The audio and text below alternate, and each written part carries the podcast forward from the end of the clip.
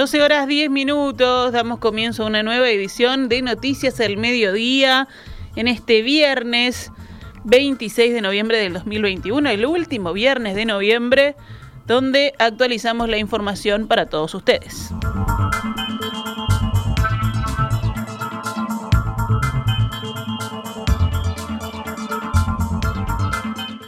Seis ómnibus de Palmeiras y 15 de Flamengo llegarán al país en las próximas horas para presenciar la final de la Copa Libertadores que se jugará mañana sábado a las 17 horas en el Estadio Centenario. Esta mañana, en diálogo con En Perspectiva, Richard Cabral, encargado del operativo de seguridad del evento, explicó que la llegada de estos hinchas son los que más preocupa al Ministerio del Interior, ya que llegan al país sin reservas de alojamientos. Cabral informó que ante este escenario el Ministerio definió una estrategia de concentración en los que cada grupo tendrá un punto asignado de la ciudad para reunirse cuando lleguen, que ya, ya tenemos identificado los, la cantidad de ómnibus, los vamos a redirigir a un punto de concentración que le hemos previsto. Palmeiras, el Parque Rodó, las canteras del Parque Rodó y Flamengo, lo que es el Parque Rujo. Van a permanecer ahí este, con custodia policial, hay un dispositivo montado en cada uno de esos lugares y cuando se dé apertura en el estadio, previo a la apertura del estadio, van a ser acompañados, escoltados hasta hasta el lugar de estacionamiento previsto para ellos para que ingresen al estadio. El jefe del operativo también detalló que una vez finalizado el evento no habrá zona de festejos y se les solicitará a los hinchas que se retiren ni bien termine el partido. Una vez finalice la ceremonia de, de entrega de premios, porque el segundo también recibe medallas, con Conmebol y seguridad privada ya se planificó para ir eh, desagotando las tribunas y bueno, ir subiendo a los buses los que no tienen alojamiento, los que, vendrían en este caso por el día y que son los de las barras, este, y irán subiendo a los buses y de ahí se los escoltará por carreteras nacionales, obviamente, a la frontera con Brasil. Cabral señaló que además de la organización prevista para el partido, se viene trabajando hace más de dos días con la policía de Brasil, quienes están escoltando a los hinchas para que el ingreso al país también sea de forma ordenada y evitar disturbios. Y, bueno, hemos estado siguiendo con ellos, inclusive hasta en vivo el trabajo de la policía en Río de Janeiro y en San Pablo, y cómo se fue dando todo el proceso de, de abordaje, de registros y bueno, y después este, la salida de los ómnibus rumbo a Uruguay. Vienen escoltados por policías brasileños. Y en la ciudad de Pelotas, Brasil, tienen un, montado un dispositivo para dividir eh, los caminos, ¿no? Va a entrar por, por lo que es eh, Yaguarón, Río Branco, Flamengo y por el Chuy, eh, Palmeiras. Desde el lunes hasta ayer ingresaron a Uruguay 7.257 brasileños, según datos del Ministerio del Interior. La expectativa de los operadores turísticos está centrada en la cantidad de visitantes brasileños que convoque la final de la Copa Libertadores entre dos equipos de ese país, Palmeiras y Flamengo, a disputarse, como decíamos, mañana en el Estadio Centenario. El mayor ingreso de brasileños se produjo a través del aeropuerto de Carrasco con 2.620 personas. El segundo mayor flujo fue por vía terrestre, por el Chuy, que entraron 2.461 personas, y por Río Branco, 1.206. La previsión del gobierno es que lleguen al país unas 50.000 brasileños, contando también las otras dos finales de Conmebol que se disputaron el fin de semana pasado.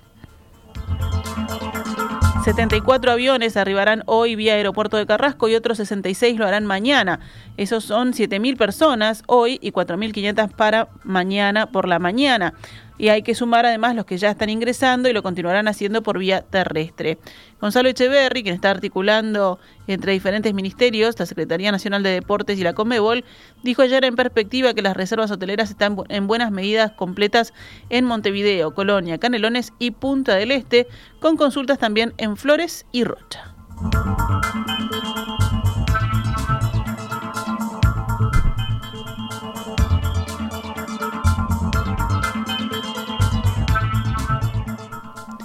La Comisión de Diputados Investigadora de Compras y Gastos del Ministerio de Turismo redactó dos proyectos de resolución para ser tratados en el plenario de la Cámara.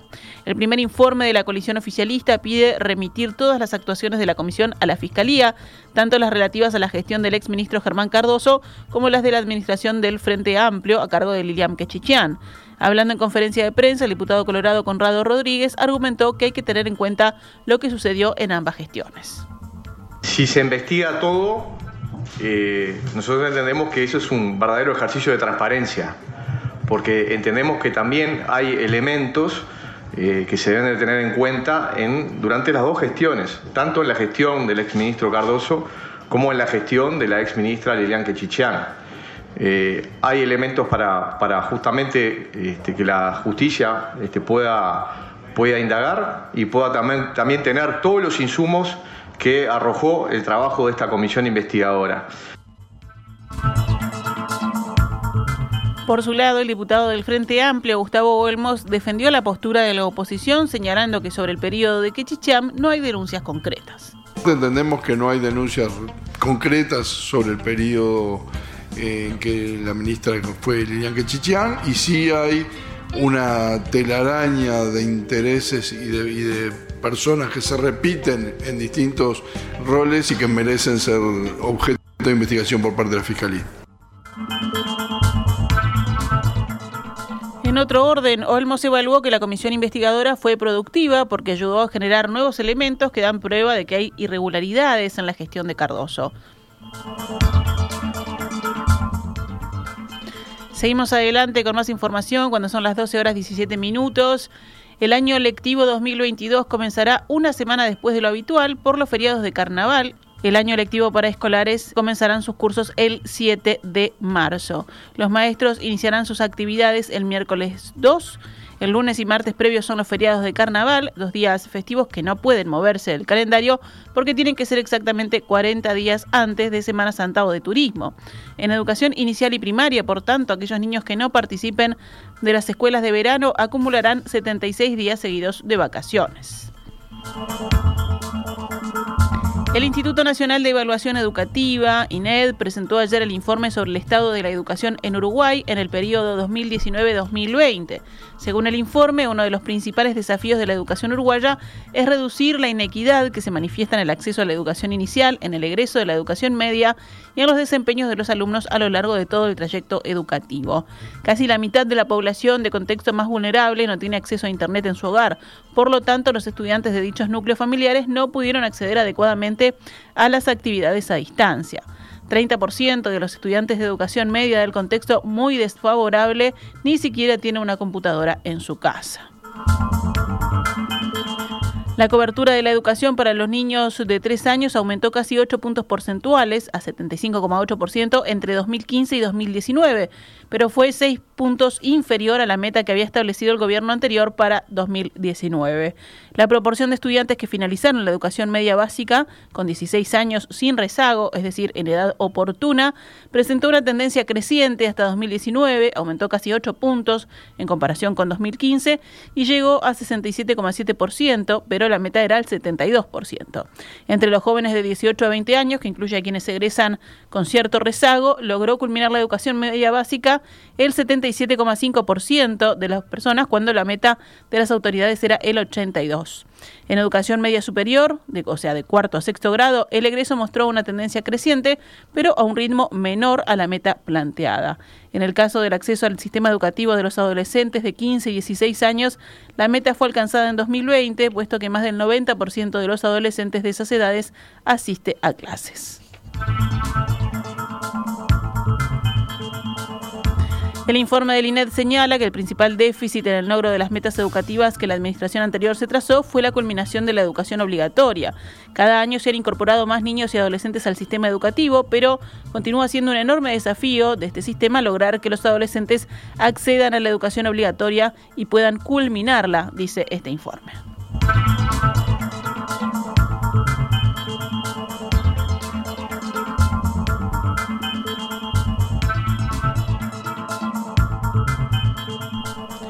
Pese a la lluvia, cientos de mujeres marcharon ayer en el Día Internacional de la Eliminación de la Violencia hacia la Mujer. La manifestación comenzó en Plaza Independencia por Avenida 18 de Julio y siguió luego por Avenida del Libertador hasta la Plaza Primero de Mayo. La concurrencia estuvo mermada por la lluvia, de hecho el colectivo Mujeres de Negro suspendió su participación y convocará a manifestarse otro día. Más temprano, en Torre Ejecutiva, Mónica Botero, directora del Instituto Nacional de Mujeres del Ministerio de Desarrollo Social, hizo una puesta a punto de las políticas para prevenir la violencia de género. El Observatorio Nacional sobre Violencia y Criminalidad del Ministerio del Interior registró 25.622 denuncias por violencia doméstica en los primeros nueve meses de este año. Esta cifra implica una baja del 5,8% en comparación con el mismo periodo de 2020. De todas formas, se trata de casi 94 denuncias por día. Botero dijo que desde marzo de 2020 el InMujeres ha estado trabajando contra viento y pandemia para brindar atención a las 3.000 mujeres que cada año ingresan a los servicios de la cartera y a las cerca de 12.000 que consultan por año en promedio al teléfono de orientación a mujeres en situación de violencia doméstica, que es el 0800 41 41. La directora de InMujeres destacó que este año se pudo extender la atención telefónica, inaugurar dos nuevas sedes de InMujeres en Montevideo y Maldonado y aumentar en 560 horas la atención psicosocial.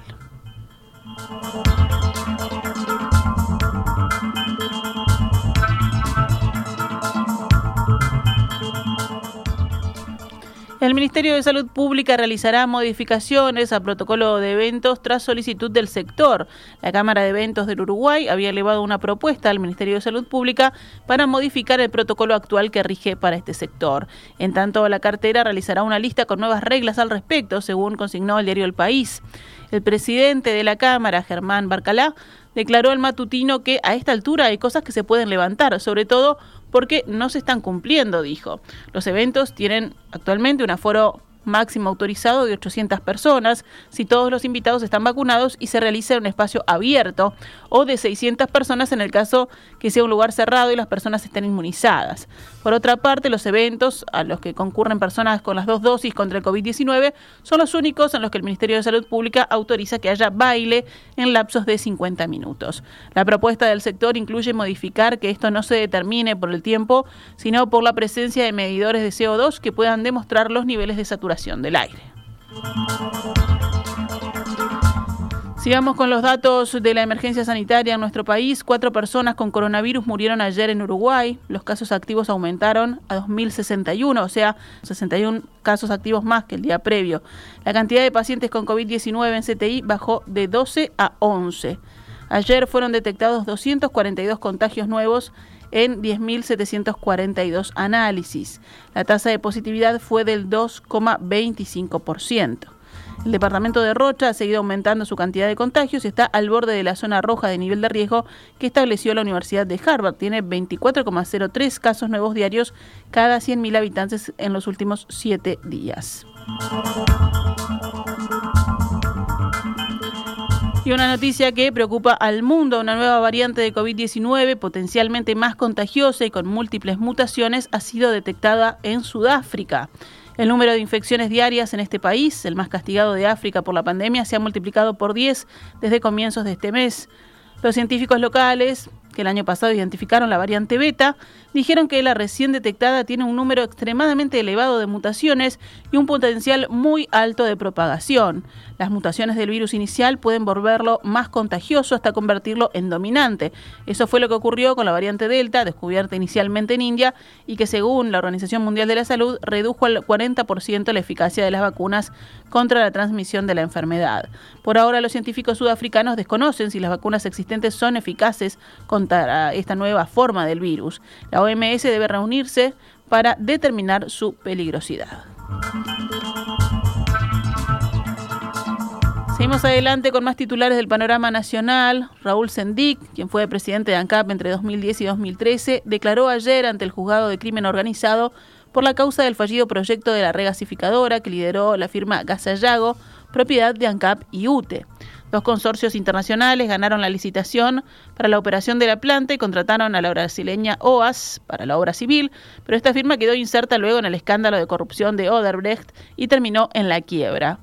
Gas de France había contratado como subcontratista y eso hizo que esta empresa desista del proyecto. En ese momento es cuando empieza a entrar en dificultades el proyecto. Hasta ese momento, hasta la caída de Odas, era absolutamente viable, sostuvo Sendic.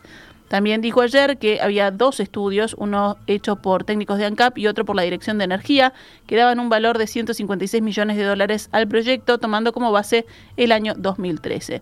Según Sendic, el proyecto era viable y siempre estuvo la posibilidad de venderle gas a la Argentina. Estoy seguro que si hoy tuviéramos una planta regasificadora, así como le estamos vendiendo energía eléctrica a la Argentina, le estaríamos vendiendo gas a la Argentina porque Argentina tiene un déficit de más de 40 millones de metros cúbicos diarios de gas. Sendic respondió ayer las siete preguntas que le hizo el fiscal Luis Pacheco, pero no las que recibió del abogado de UTE, Jorge Barrera. Una de las abogadas de Sendic, Laura Robato, explicó hablando con el observador, nosotros, por ella y su socio Homero Guerrero, le aconsejamos que no se sometiera a preguntas que se hacen para salir en cámara, para continuar con el circo político que comenzaron en el año 2013 con cosas que no tienen nada que ver con lo que se investigue.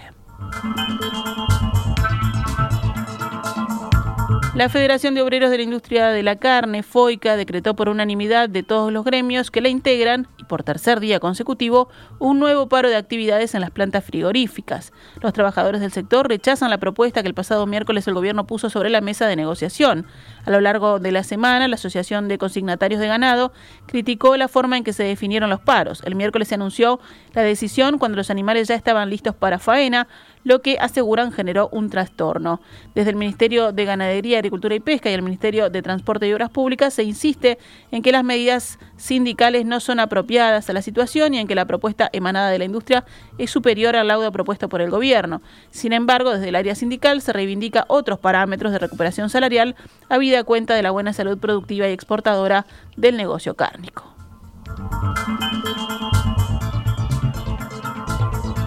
Cerramos el panorama nacional con otras noticias.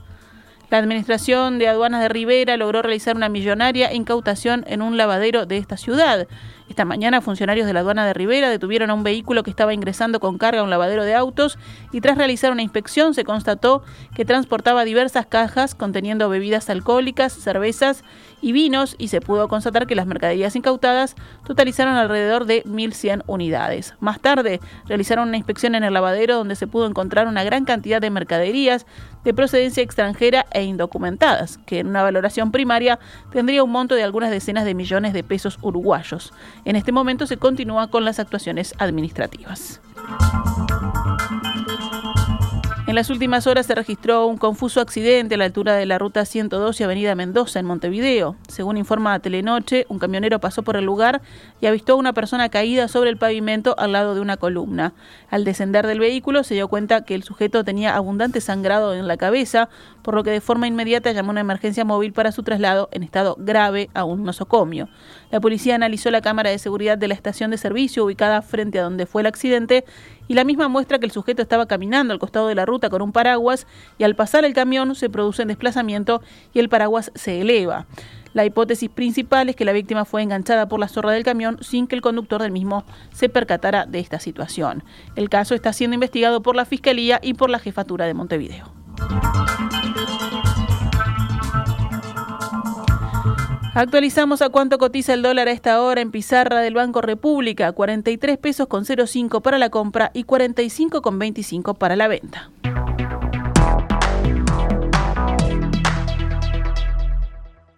Esta es Radio Mundo, 1170 AM. ¡Viva la radio!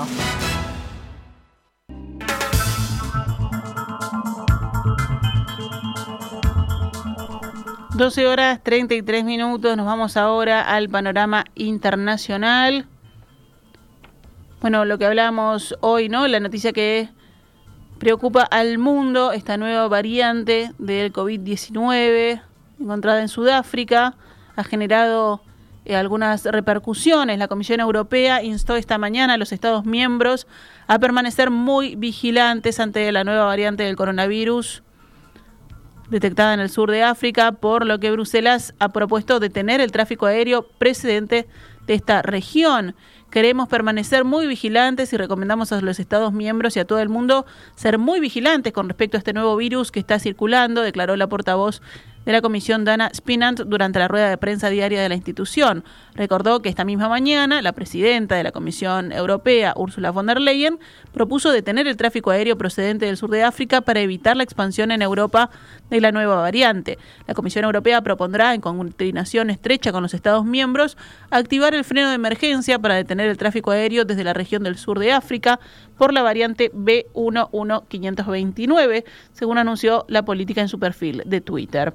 Aunque la presidenta de la comisión únicamente se refirió a la región del sur de África, sin especificar a qué países afectaría, debe decidirse junto a los Estados miembros Países como Israel, que ya aplican también esta medida, han suspendido los vuelos desde Sudáfrica, Lesoto, Botsuana, Zimbabue, Mozambique, Namibia y Etsuani. La portavoz comunitaria, Spinand, consideró bueno que los Estados miembros de la Unión estén actuando rápido. Ese es el objetivo, eso es lo que queremos que hagan, constató.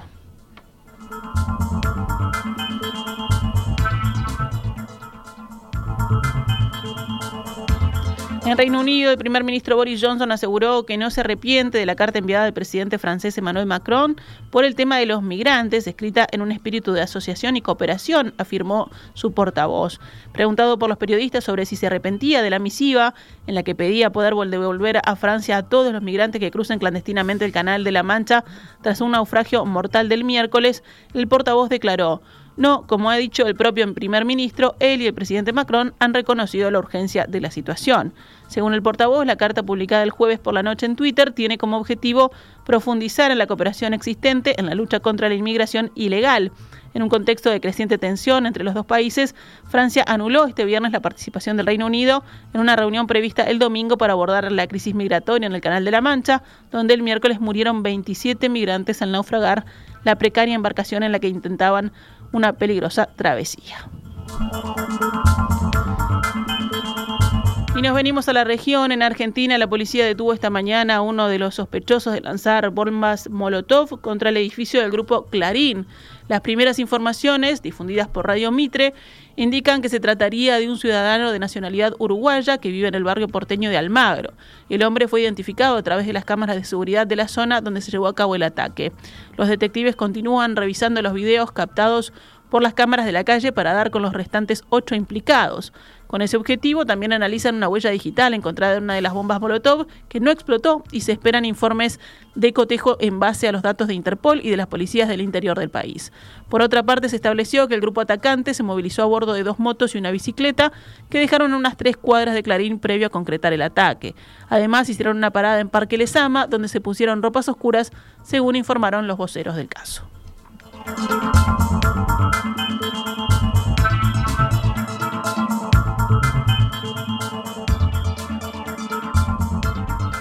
Cerramos con los deportes. Peñarol empató ayer y va llegando al final del campeonato uruguayo sin saber si es líder o no en la tabla anual, porque la Asociación Uruguaya de Fútbol bueno, lleva algunos meses sin resolver el resultado que apeló Nacional tras igualar en la cancha con Cerro. Ayer empezó la penúltima fecha de clausura, donde Progreso y Peñarol empataron 0 a 0 y Deportivo Maldonado cayó ante Cerrito 1 a 0. Hoy jugarán Liverpool Nacional a las 16 y 30 horas en Belvedere, Plaza Wanderers a las 19 en el Prandi, el lunes 29, Cerro Largo City Torque en el Goyenola a las 16 y 30. Y el martes 30 de noviembre, River Plate Villa Española a las 9.45 en el Saroldi. Phoenix Boston River en Capurro a las 16 y 30. En el fútbol argentino, River Plate, dirigido por Marcelo Gallardo, se consagró campeón de la Liga Profesional Argentina tras golear anoche 4 a 0 a Racing.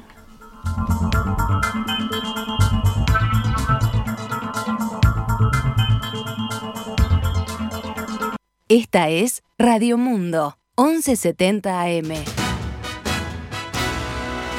¡Viva la radio!